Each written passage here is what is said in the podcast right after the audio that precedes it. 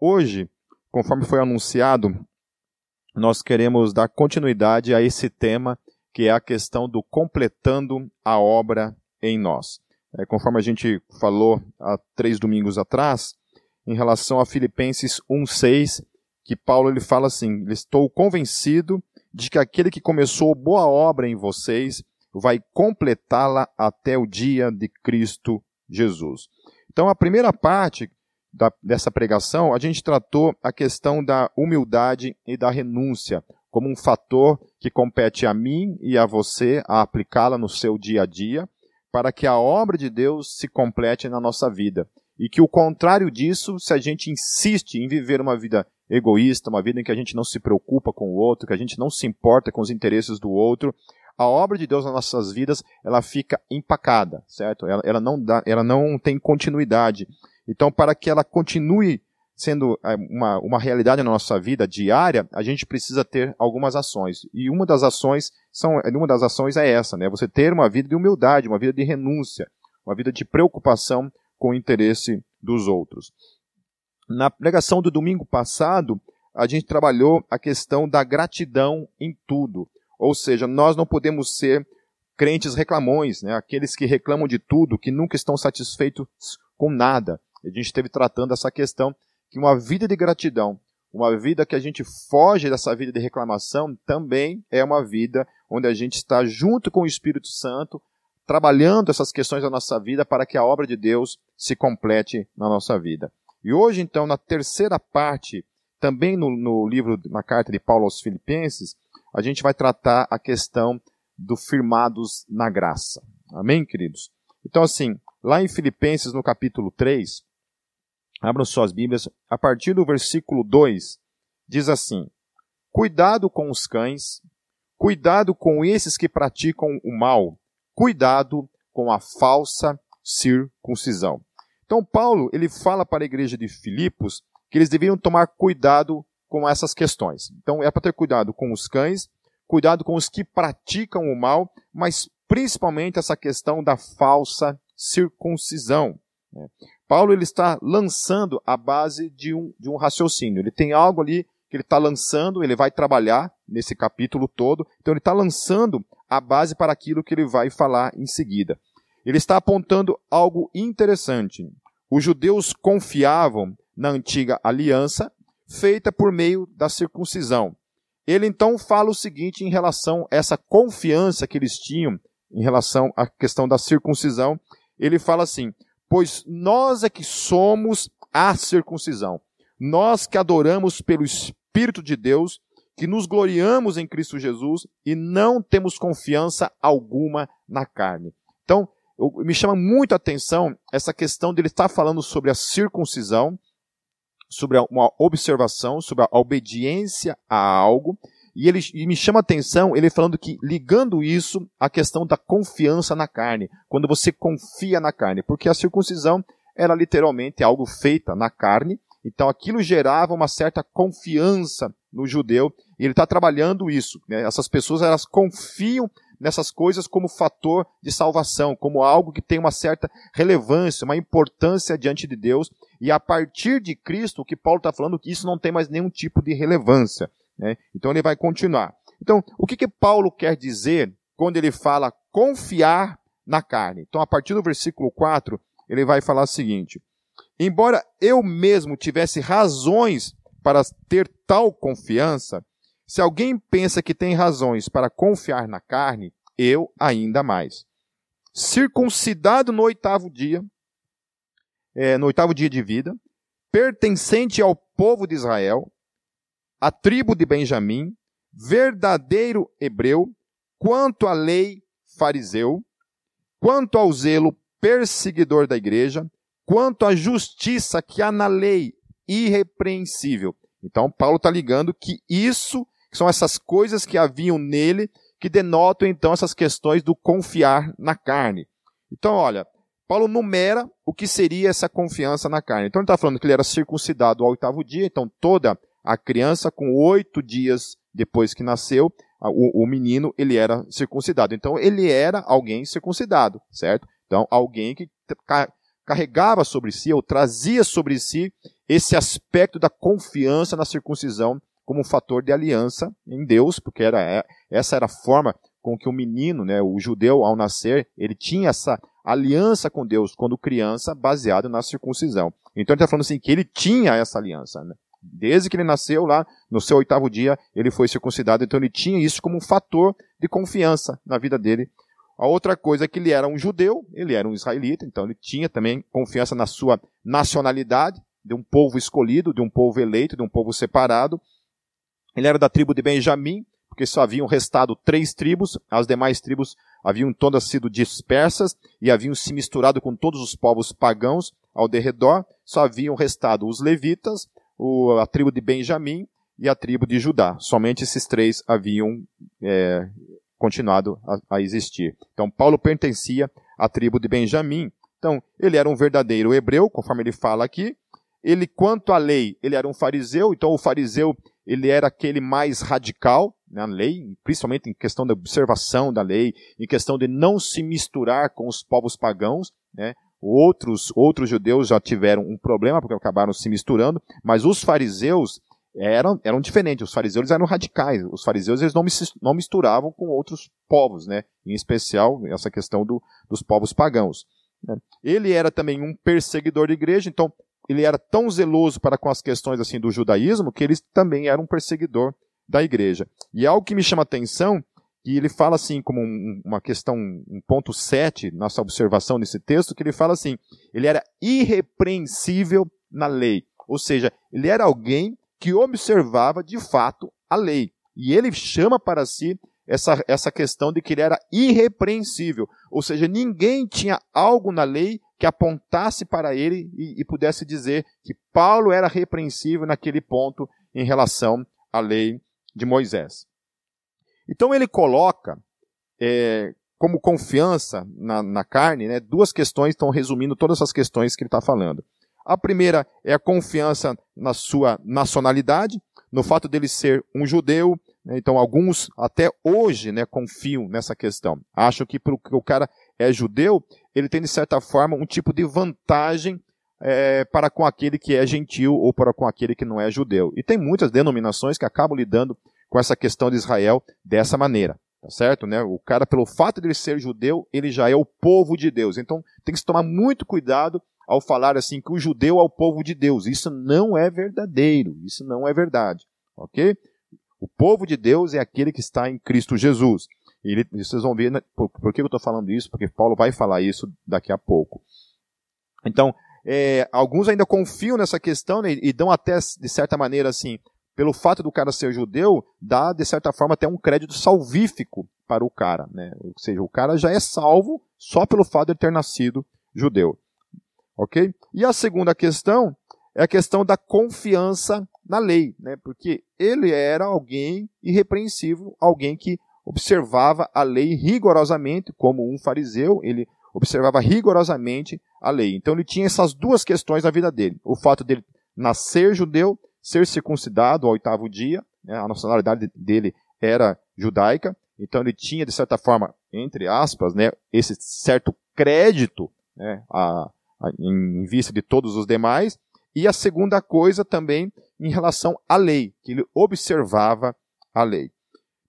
E ele então vai falar, em relação a essas duas coisas, ele vai falar o seguinte, lá no versículo 7. Olha só. Ele olha para, olha para essa questão de ser judeu e olha para essa questão de ser um cara que seguia à risca a lei de Moisés, e ele fala o seguinte no versículo 7. Mas o que para mim era lucro, passei a considerar perda por causa de Cristo. Então, Paulo ele considerava o fato de ele ser judeu ou alguém que guarda a lei de modo irrepreensível como uma perda por causa de Cristo. Então ele olhava para tudo isso e para ele isso não tinha mais nenhum tipo de peso. Isso era uma, algo que ele tinha perdido. Ele lança aquilo como algo assim, que aquilo não tem mais a sua devida importância. Quem tem importância agora na vida dele é Cristo e não mais essas coisas. O fato dele ser judeu, do fato dele ser irrepreensível, tudo isso daí para ele é a mesma coisa que nada, e quem tem a devida importância agora na vida dele é o próprio Cristo. E ele diz então que ele considera tudo isso como perda por causa de Jesus. Então Jesus é o foco. Não é mais o fato dele ser judeu, não é mais o fato dele observar a lei, dele ser irrepreensível. Tudo isso não tem mais o seu devido valor. O que tem valor agora para ele é a pessoa de Cristo. Mas por que que Paulo considera tudo isso como perda? Né? Por que, que Paulo fala que essas coisas para ele são perda?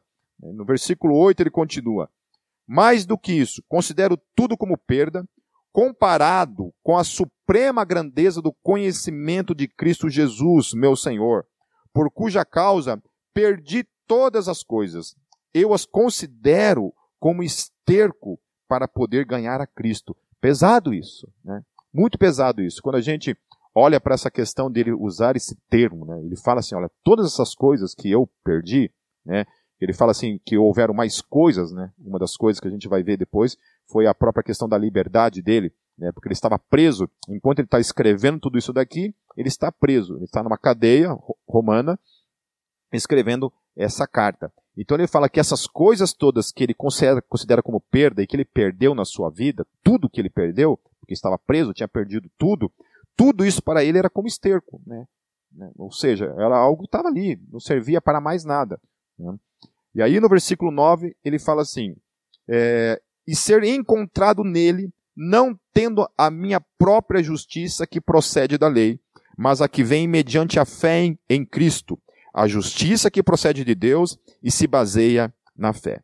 Então, ele considerava tudo como perda ele disse também aqui no texto que ele perdeu tudo, porém tudo que ele perdeu, ele considerava como esterco, certo? Então todos nós sabemos o que é um esterco. Certo? Então, para ele, aquilo ali não tinha mais valor algum quando olhava para aquelas coisas. O fato dele ser judeu, o fato dele ser irrepreensível, de que ele era um cara que guardava a lei, para ele aquilo ali já não tem mais significado algum. Todas as coisas que ele perdeu na sua vida, para ele era a mesma, mesma coisa que nada. Ele, ao comparar o fato dele ser judeu, o fato de ter sido irrepreensível na lei, e tudo que ele perdeu, ele diz que tudo isso é como esterco em comparação a ter o conhecimento de Cristo. Então, o alvo dele, o que tem valor para ele na vida dele, o que tem valor para ele é Cristo. Cristo Jesus se torna o foco, o centro da sua vida a motivação da sua vida, para onde ele olha, para onde ele se movimenta o tempo todo na sua vida. Ele deixa de olhar para a sua nacionalidade, ele deixa de olhar para as coisas que ele observa, as coisas que ele guarda. Ele tem um relacionamento genuíno e verdadeiro com o Deus vivo por meio de Cristo Jesus.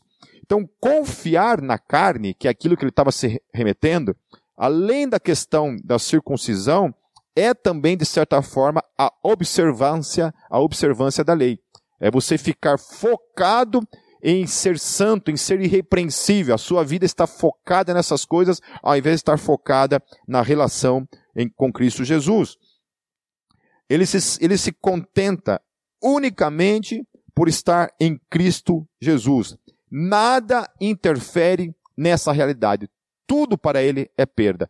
O maior valor da vida dele, o que ele encontra na vida dele, que tem todo o valor, o qual ele abraça com tudo, o qual ele está disposto a dar a sua vida, é Cristo Jesus. Ele deixa de olhar para qualquer outra coisa e foca a sua vida nessa relação com Deus vivo por meio de Cristo Jesus. A justiça dele, agora, que antes vinha do fato dele ser irrepreensível na lei, do fato dele ser circuncidado, dessas coisas, dele olhar para essas coisas como algo que o justificava, que o tornava justo, porque era assim que um fariseu pensava. Um fariseu, pelo fato dele observar a lei, dele ser um cara, entre aspas, irrepreensível aos seus próprios olhos, porque ele observava umas certas regras, ele se achava irrepreensível. Então, ele se achava justo. Ele se considerava justo. Ele olhava para todos aqueles que não eram fariseus como pecadores, como pessoas que não eram justas. Já ele olhava para ele mesmo, se achando justo. E Paulo não era diferente, também se olhava como uma pessoa justa antes de conhecer a Cristo. É, então a justiça dele não vem do conceito antigo que ele tinha, não vinha do fato dele ser irrepreensível e um grande observador da lei, já não vem mais dessas questões. A justiça dele agora vinha de Cristo, vinha da fé em Cristo. Cristo o havia justificado e não a lei.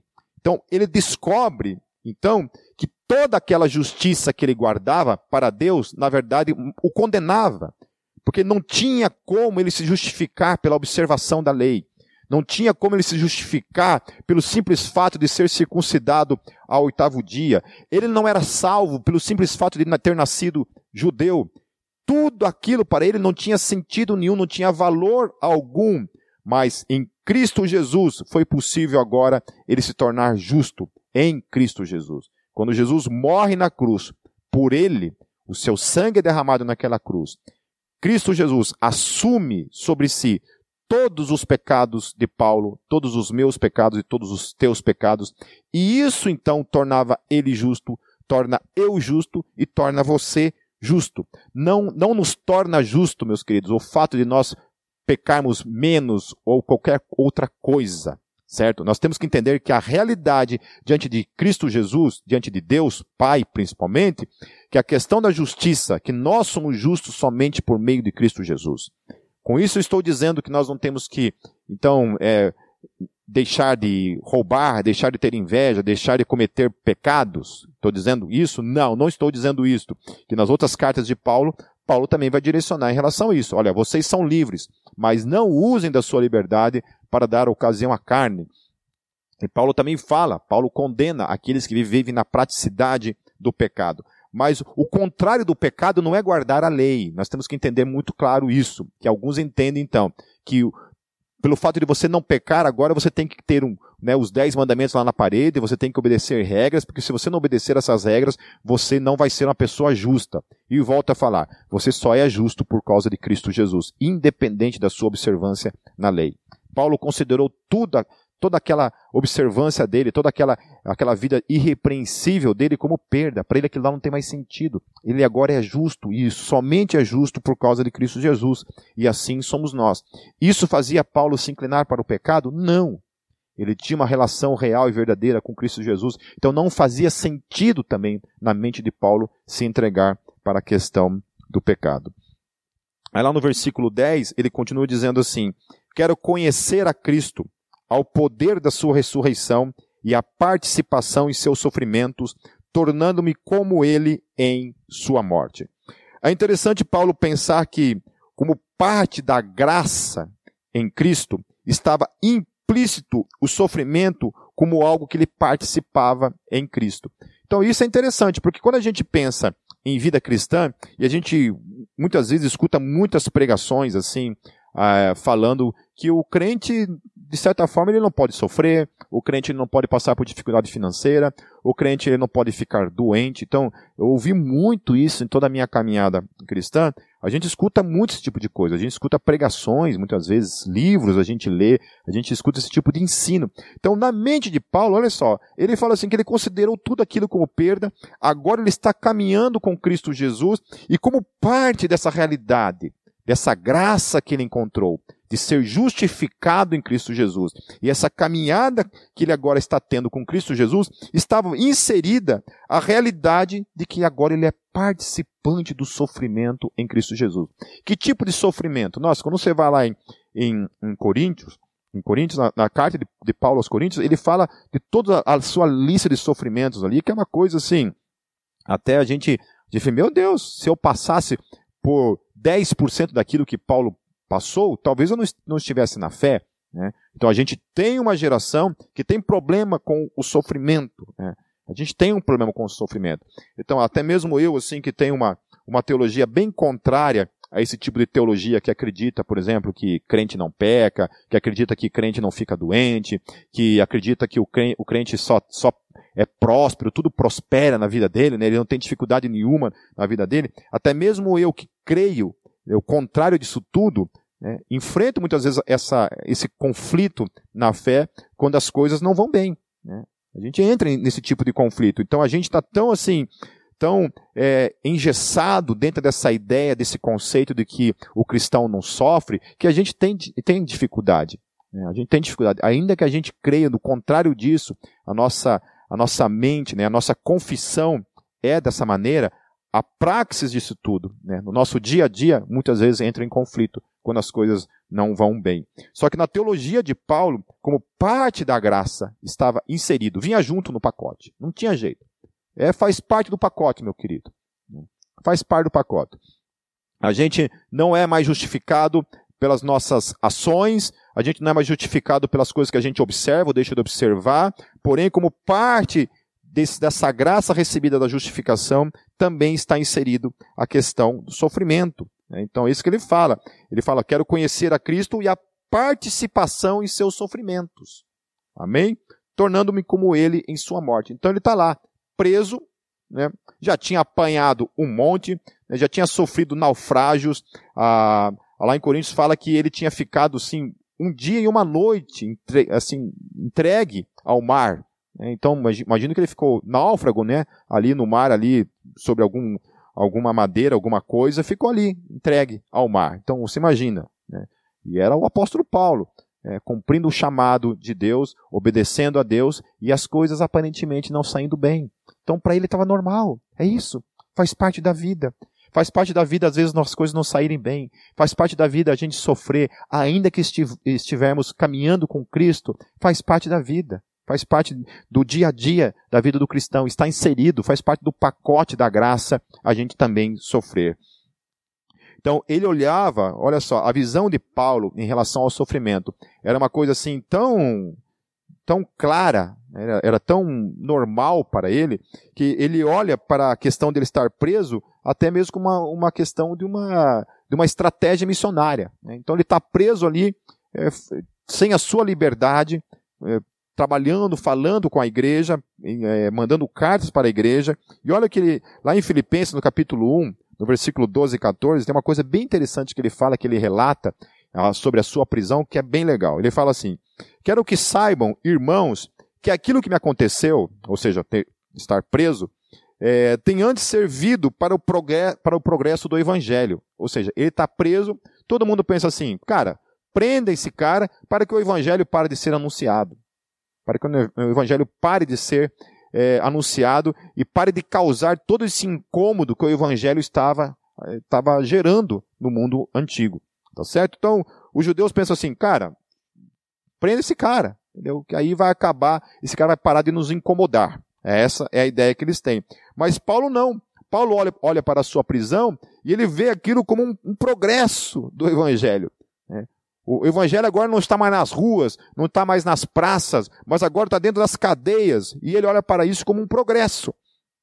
E ele fala assim: como resultado, tornou-se evidente a toda a guarda do palácio. Ou seja, ele pregou o evangelho para todos os guardas, todos aqueles que entravam lá na cadeia para é, fazer guarda, para cuidar de Paulo.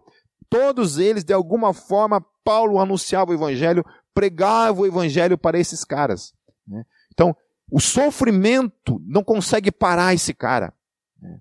Apanhar do jeito que apanhou, né? os naufrágios que ele sofreu, tudo que esse homem sofreu. Né? Uma vez ele foi apedrejado e dado como morto. Né? E para quem já um dia, sei lá, teve a curiosidade de ver como é um apedrejamento, né? se você quiser na internet, tiver estômago para ver, vai lá e veja como é que é um apedrejamento. É uma coisa horrível. Então ele não levou uma pedrada e todo mundo já virou as costas e foi embora contente. Provavelmente foi muita pedrada que ele levou. Né? E ao, ao, ponto de acharem que ele tinha morrido. Falei, esse cara morreu. Né? Então imagine as marcas que o apóstolo Paulo carregava sobre ele. Né? Uma, quem já levou uma pedrada, aquelas pedradas feias mesmo que você leva, aquilo fica com marca. Né? Uma vez eu fazendo academia, caiu um peso aqui na minha cara, que até hoje eu tenho a marca desse peso, né? E imagina uma pedrada, né? Que, com ponta, com tudo a pessoa apanhando por causa disso. Então, tornou-se evidente toda a guarda do palácio e a todos os de, demais que, que, que estou na prisão por causa de Cristo. Então, todo mundo que estava na prisão, ele evangelizava todos os presos. E a maioria dos irmãos, motivados no Senhor pela minha prisão, estão anunciando a palavra com maior determinação e destemor. Então, Paulo olha para a sua prisão, para o seu sofrimento, como uma estratégia, como uma forma de pregar o evangelho.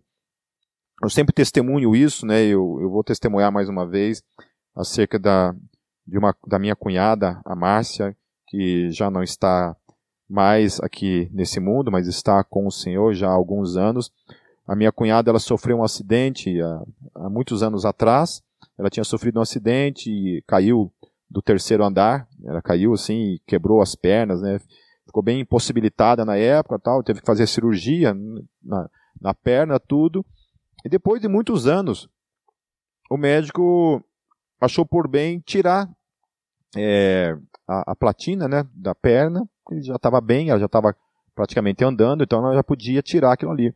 E nisso que ela foi tirar, ela acabou adquirindo uma bactéria no hospital, pegou uma infecção lá e, e moral da história é que ficou muitos anos tratando isso dentro do hospital. Essa bactéria não se curou mais e ela veio então morrer de pneumonia, né? Porque ela ficou bem debilitada e ela acabou morrendo. E eu, na época, eu tratando a questão de síndrome de pânico e tal, né, e tenho uma dificuldade com essa questão de hipocondria, tinha muito receio de, de visitá-la, né, porque medo de ficar, de sair de lá muito mal e acabar tendo alguma, alguma crise, alguma coisa nesse tipo, né. Eu fui visitá-la com o intento de levar consolo para minha cunhada, né, falar alguma coisa de Deus para ela, ela já era crente e tal, fui lá, né, para ter um tempo com ela lá, e queridos, eu, eu fui consolado por ela, né, pela, pela fé dela, pela determinação dela, a forma como ela lidava com aquele sofrimento. E especialmente assim, uma coisa que me chamou muita atenção, ela tinha praticamente assim, evangelizado o hospital inteiro. Os funcionários, as enfermeiras, os médicos, sabe? Ela tinha pregado o evangelho para muita gente durante todos esses anos que ela ficou dentro do hospital tratando essa bactéria. Ela pregou o evangelho como testemunho sabe? Isso foi uma coisa assim que me, me impactou, sabe? Me impactou. E eu, eu vi muita gente também, sabe, passar por momentos de, de doença e, e falar assim, sabe, do sofrimento de uma maneira assim tão, tão diferente, com um foco tão diferente, né? A gente também acabou perdendo uma pessoa aqui na nossa igreja, a, a Jussara, ela infelizmente também ela teve câncer e ela veio a falecer em detrimento do câncer. E foi a mesma situação também. Ela estava no hospital e eu fui visitar ela e né, com todos os meus medos de, de hospital de doença esse tipo de coisa fui lá visitar ela e eu fui consolado por ela sabe? Eu fui consolado por ela e no dia que eu fui lá no outro dia ela veio a falecer e ela falando, sabe, diante daquele sofrimento todo que ela estava tendo, assim, ela falava aquilo assim, Pipe, eu vou estar com o Senhor, sabe? Eu vou estar com o Senhor. Então, são duas mulheres assim que demonstraram para mim assim uma força, uma fé diante do, do sofrimento assim, olha, impactante, sabe? Impactante. É uma, algo que realmente eu, eu peço para minha vida, eu peço para a vida de todos nós. Né? A mãe do Luke Greenwood, ela foi enfermeira durante um tempo em hospitais, ela trabalhou também em UTIs e ela e ela falou uma vez para mim assim que a, a, era assim clara a diferença entre pessoas que morriam com Cristo e pessoas que morriam sem Cristo. E falando que todos aqueles que morriam, que eram cristãos, eles enfrentavam a morte de uma maneira muito diferente. E você via um semblante de paz, um semblante de esperança, um semblante muito diferente é, daqueles que morriam sem esperança, daqueles que morriam sem Cristo. Né? No velório do meu pai, eu, eu pude ver assim de maneira clara também, né, que todos nós que estávamos ali no velório dele, que éramos cristãos, estávamos sofrendo com a perda dele, mas havia uma paz no ambiente. Havia uma paz.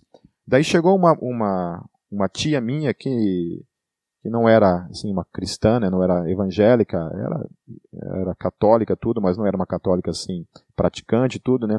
A hora que ela chegou no ambiente assim, mas foi um, aquele choro de desespero, sabe?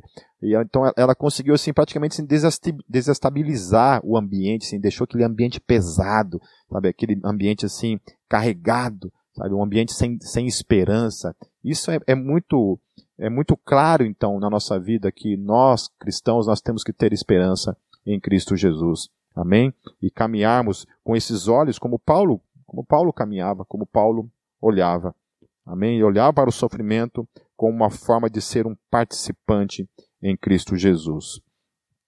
Ele também, lá no, no capítulo 1, no versículo 29, ele fala assim, é, pois a vocês foi dado o privilégio de não apenas crer em Cristo Jesus, mas também de sofrer por Ele. Então, assim, crer em Jesus é um privilégio, obviamente, é um dom, né? A fé é um dom dado por Deus. Então, crer em Jesus é um privilégio que eu e você temos. Mas Paulo fala que, que sofrer também é um privilégio. O sofrimento que nós temos em Cristo Jesus também é um privilégio. Mas é sofrer em Cristo Jesus, tá certo? Nós temos que permanecer sofrendo em Cristo e não um tipo de sofrimento que é fruto de uma burrada nossa, de um erro, de um pecado. Né? Então tem gente que vai lá e comete um erro, começa a sofrer em decorrência disso e quer dizer que está sofrendo em Cristo Jesus. Então, obviamente, não é de todo sofrimento que eu estou falando, certo? São sofrimentos que acontecem que são frutos de uma vida com Deus e que pode acarretar, então, em sofrimento. No versículo 11, então, voltando lá para o capítulo, capítulo 3, diz assim: Para de alguma forma alcançar a ressurreição dentre os mortos. Não que eu já tenha obtido, por isso, é, não, não que eu já tenha obtido tudo isso, ou tenha sido aperfeiçoado, mas prossigo para alcançá-lo, pois para isso também fui alcançado por Cristo Jesus. É, note que ele entende que ainda está nesse processo da obra de Deus em sua vida que é realizado por meio da graça e unicamente por meio da graça. Então, lembra que a gente iniciou falando dessa questão de que Paulo tinha uma confiança de que o Espírito Santo havia iniciado a obra na vida de todos nós e Deus ia completar. Amém? O Espírito Santo ia completar essa obra. Então, por isso que Paulo está falando assim: olha, ainda não alcancei, eu estou no processo ainda. Né? A salvação, ela se divide em três processos. Né? A regeneração, que é quando você nasce de novo, quando você crê em Cristo Jesus, quando Cristo entra na sua vida, se torna Senhor da sua vida, você é selado pelo Espírito Santo, você nasce de novo. Por isso que Jesus ele fala assim que o Espírito está pronto. Né? O Espírito do homem está pronto. A carne ainda não, mas o Espírito está pronto. E você entra então no segundo processo, que é a santificação diária. E aí a obra de Deus todos os dias vai sendo completada na sua vida. Mediante como? Mediante uma busca de santificação, uma busca de renúncia, uma busca de humildade, uma busca de gratidão, de viver debaixo da graça também, né? Caminhar em liberdade na graça, jamais confiar na sua força, jamais, jamais confiar na sua própria santidade, como o fato de você fazer coisas boas, isso se torna, te torna santo. Não, nada disso te torna santo. O que te torna santo é o caminhar em Cristo Jesus, é Cristo Jesus vivendo em mim e em, em você. E o terceiro processo da, da salvação é a ressurreição, quando Jesus voltar, né, quando a parousia acontecer e todos os mortos ressuscitarem, ali então a salvação vai ser completa. Amém? Então, no Espírito nós estamos prontos, salvos já, na santificação diária, Deus opera em nossas vidas a santificação todos os dias, então estamos sendo salvos todos os dias, e seremos salvos completamente na parousia, na segunda vinda de Jesus, na ressurreição que irá acontecer. No versículo 13, ele continua assim: Irmãos, não penso que eu mesmo já o tenha alcançado, mas uma coisa faço, esquecendo-me das coisas que ficaram para trás e avançando para as que estão adiante, prossigo para o alvo, a fim de ganhar o prêmio do chamado celestial de Deus em Cristo Jesus. Então, Paulo deixa o fato de ser judeu, a circuncisão, a observância da lei, tudo o que ele havia perdido, até mesmo a sua liberdade, né, porque ele estava preso, ele deixa tudo para trás. Ele olha para tudo e fala assim: ah, tudo isso está perdido. Tudo isso para mim ficou para trás, não é onde para, mais para onde eu olho. Ele agora estava vivendo algo muito superior à vida por meio da fé em Cristo Jesus. Entendo isso, meus queridos é muito superior. Sabe? Você viver por meio da fé, você viver é, na graça de Deus, completamente caminhando na graça de Deus, é infinitamente superior do que viver uma vida de regras, uma vida de observância da lei, sabe? É muito superior você viver pela graça e caminhar na graça em Cristo Jesus. Ele era agora um homem salvo pela graça, vivendo poderosamente uma relação com Cristo Jesus. No versículo 15, todos nós que alcançamos a maturidade devemos ver as coisas dessa forma, e se em algum aspecto vocês pensam de modo diferente, isso também Deus lhes esclarecerá. Então, enxergar a vida cristã com esses olhos é ser uma pessoa madura. Amém? Logo, ficar nessa insistência de tentar viver observando a mandamentos, a leis, né? Esses dias eu tive uma, uma um pequeno uma, debate, entre aspas, uma pequena discussão com a pessoa a respeito dessa questão de observar, de guardar o sábado, e entendendo que guardar o sábado é uma coisa salvífica. Né? Se você não guarda o sábado, logo você está perdido. Né? E Paulo não. Paulo olha para todas essas coisas e diz, gente, isso daí não tem sentido algum quando você caminha em Cristo Jesus. Não estou dizendo que vocês têm que esculhambar com tudo. Né? Esculhambar com a lei, esculhambar com o decálogo. Não. Aquilo ali está como um referencial de Deus para nossas vidas, daquilo que nós temos que observar, mas não como propósito salvífico. Não como propósito de salvação. É uma questão somente que a gente tem que entender. Olha, caminhe dentro disso. Tá certo? Essas questões aqui vão desagradar a Deus. Né? Você vai desagradar a Deus se você não fizer estas coisas. Né? Mas essa questão do sábado, quando observado pela lei, ela implicava, inclusive, quando você quebrava isso, implicava em morte. Então, como é que faz? Né? Será que é assim que Deus hoje olha para mim e para você? Obviamente que não, tá certo? Obviamente que não. Todos nós temos que ter um dia para descansar, mas não no aspecto salvífico certo? Ah, hoje eu vou descansar para, de alguma forma, acrescentar algo à minha salvação. Amém? Obviamente que não é isso, certo? Então, enxergar com os olhos de Paulo, considerando Cristo superior a tudo isto, né, caminhando em cima disso, observando essas questões do caminhar com Cristo, nessa relação com Cristo, isso é buscar a maturidade. Então, Paulo está falando isso, olha, aprender a caminhar na graça aprender a caminhar sustentado nessa realidade de que você é justificado em Cristo Jesus, portanto você está salvo em Cristo Jesus, você está nesse processo, isso é alcançar maturidade na vida. É o que ele está falando. No versículo 16, ele fala assim: Tão somente vivamos de acordo com o que já alcançamos. Ou seja, não volte para trás. Não volte atrás. Não volte lá para aquelas velhas observâncias. Não, não volte para as velhas coisas. Não volte para essas coisas que já estão perdidas. No versículo 17, irmãos, sigam unidos o meu exemplo e observem os que vivem de acordo com o padrão que lhes apresentamos. Ou seja, Paulo está falando assim, gente, olha para o meu exemplo. Eu estou falando para vocês que é para vocês deixarem essas coisas para trás. Deixe essas coisas de lado. Essas coisas não são nada. Ele até fala assim, olha, essas coisas são esterco. Você ficar concentrado nessas coisas, essas coisas não são nada. Amém? Cristo é tudo.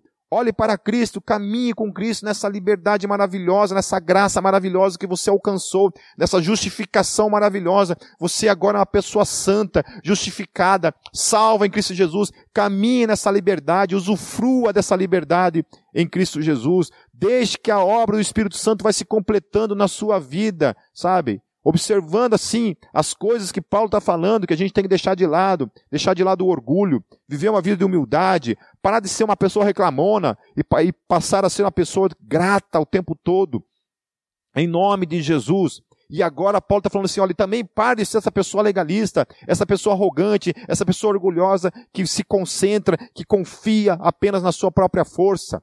Amém? Reconheça que você não é nada em nome de Jesus e se apegue na graça e viva pela graça em nome de Jesus. No versículo 18, como, pois como já lhes disse repetidas vezes e agora, agora repito com lágrimas. Há muitos que vivem como inimigos da cruz de Cristo. Do que, que ele está falando, meus queridos? Viver como inimigo da cruz de Cristo é confiar na circuncisão, ao invés de confiar em Cristo. É confiar na observação da lei, ou seja, se você observar, se você guardar, de alguma forma você está confiando em você mesmo, ao invés de confiar em Cristo. Certo? É, é, é isso que ele está falando. E viver essa vida é viver uma vida como inimigo da cruz. De tudo aquilo que ele fez. Eu morri na cruz por vocês para que vocês não vivessem mais dessa forma. A cruz foi a evidência de que você não pode, você não consegue, senão não seria necessário a cruz. Bastasse Paulo continuar sendo supostamente irrepreensível, que não era necessário a cruz. Jesus não precisava ter vindo, bastava a gente observar lá as leis e estava tudo certo. E ele está falando: não, não é isso. Caminhar dessa forma, observando essas coisas, confiando na sua força, ao invés da cruz, da obra redentora de, de Cristo Jesus, é caminhar como inimigo da cruz. É desfazer a obra redentora que Cristo fez por mim e por você. No versículo 19, quanto a estes, o seu destino é a perdição. Aí aqui Paulo conflita e coloca em xeque toda essa, essa baboseira que muitas vezes a gente escuta, de que o cara é judeu, de alguma forma ele é especial, ele é o povo de Deus, ele é eleito simplesmente pelo fato dele ser judeu, e ele é salvo simplesmente porque nasceu judeu. É, Paulo está falando assim, não, queridos. Esse cara que confia na sua carne, que foi circuncidado ao oitavo dia, que guarda a lei, que é irrepreensível, se esse cara não tem Cristo na vida dele, que é aquele que verdadeiramente justifica a vida de todos nós, que realmente nos salva do inferno, que nos salva da ira de Deus. Se esse cara não tem Cristo Jesus na vida dele, o destino dele é a perdição, e a perdição eterna. Então, quanto a estes, o seu destino é a perdição, o seu Deus é o estômago, e tem orgulho do que é vergonhoso. Eles só pensam nas coisas terrenas. Então é uma pessoa assim, sabe, que olha para si, se enche de si e diz: Eu sou circuncidado, eu observo a lei, eu sou irrepreensível, eu guardo o sábado, eu deixo de fazer isso, eu deixo de fazer aquilo. Então ele confia, ele é orgulhoso, ele bate no peito e se orgulha da sua, da sua santidade própria, da sua suposta santidade que vem dele mesmo e não de Cristo Jesus. Quando Jesus fala daquele exemplo né, do, do, do fariseu e do, do cara que estava lá orando né, publicamente, um ora assim: Senhor, é, eu te agradeço porque eu não sou igual a esse cara. É, eu te agradeço né, porque eu não sou igual a esse cara. No coração desse cara havia esse orgulho de que ele tinha nascido, ele tinha sido circuncidado, ele era um observador da lei, ele era um cara santo por, pelos, pelos seus próprios olhos, porque a lei, se você observar, ela vai dizer isso para você. Né? Vai te encher de orgulho, porque supostamente você está fazendo algo que está te santificando diante de Deus. E do lado dele vem um cara e fala assim: Deus me perdoe porque eu sou um pecador. Quem que saiu justificado daquele lugar conforme as palavras de Jesus? Quem saiu santificado para Jesus? Aquele que olhou e reconheceu a sua pecaminosidade, que era um pecador, que era uma pessoa que precisava desesperadamente de graça, de perdão, de misericórdia da parte de Deus. Esse saiu dali justificado. Amém? Esse saiu dali justificado. No versículo 20, diz assim: A nossa cidadania, porém, está nos céus, de onde esperamos ansiosamente um Salvador, o Senhor Jesus Cristo. É o que ele está falando. Amém? Então, enquanto que aqueles que confiam na carne, aqueles que confiam em si mesmos, esses, o destino deles é a perdição eterna, aqueles que confiam em Cristo Jesus, aqueles que são justificados em Cristo Jesus, aqueles que têm um relacionamento com Cristo Jesus, esse a sua, a sua, o seu destino é o céu. É o que ele está falando. Olha só o que ele está falando. Comparando, queridos, essas pessoas aqui eram pessoas religiosas, de certa forma. Eram pessoas que observavam coisas que vinham de certa, de certa forma também da parte de Deus. A lei veio da parte de Deus. Essas pessoas, a circuncisão veio da parte de Deus. Esses caras estavam confiando nessas coisas. E Paulo fala que confiar nessas coisas, ao invés de confiar em Cristo Jesus, agora que Cristo havia sido revelado, o seu destino era perdição eterna. Mas agora, aqueles que confiam em Cristo Jesus, que abandonaram essas coisas, que não observam mais essas coisas como, como ponto salvífico em suas vidas, que não confiam mais nessas coisas como questão salvífica em suas vidas, mas do contrário, confiam unicamente em Cristo Jesus, não confiam mais na sua força, não confiam mais, sabe, na sua suposta santidade própria, mas agora confiam unicamente em Cristo Jesus como Senhor e Salvador das suas vidas, reconhecem a sua condição de pecador, de alguém que é desesperado e dependente da graça de Deus. Esse então agora, sim, esse, sua morada é o céu. Vai para o céu porque era santo segundo as suas próprias, seus próprios olhos? Vai para o céu porque observou a lei? Vai para o céu porque era circuncidado? Não. vai para o céu, porque agora está em Cristo Jesus.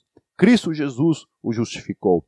Cristo Jesus deu para ele, então, o passaporte celestial e o levará para os céus quando acontecer a parousia.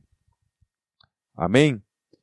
No versículo 21, encerrando, ele fala: pelo poder que o capacita a colocar todas as coisas debaixo do seu domínio, ele transformará os nossos corpos humilhados para serem semelhantes ao seu corpo glorioso. Aleluia.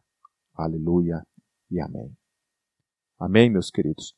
Então, como como uma terceira parte falando sobre essa questão da obra, né, do completar da obra de Deus na minha vida e na tua vida, o que Paulo está nos ensinando é isso: confiarmos unicamente em Cristo Jesus. Confie na graça e deixe que a obra do Espírito Santo se complete na sua vida. Caminhe na graça. Você quer é, se frustrar? Você quer assim é, perder a carreira? Sabe? Você quer terminar como um derrotado a sua vida? Confie em si mesmo. Confie na sua força, confie na sua carne, né? A gente escuta muito isso, né? Que você tem que acreditar em si mesmo, você tem que confiar em si mesmo. Isso é uma besteira. Você confiar na sua força, confiar em si mesmo. Não confie em si mesmo. Confie no Espírito Santo. Caminhe na dependência do Espírito Santo. Que ele te guie, que ele te conduza em nome de Jesus.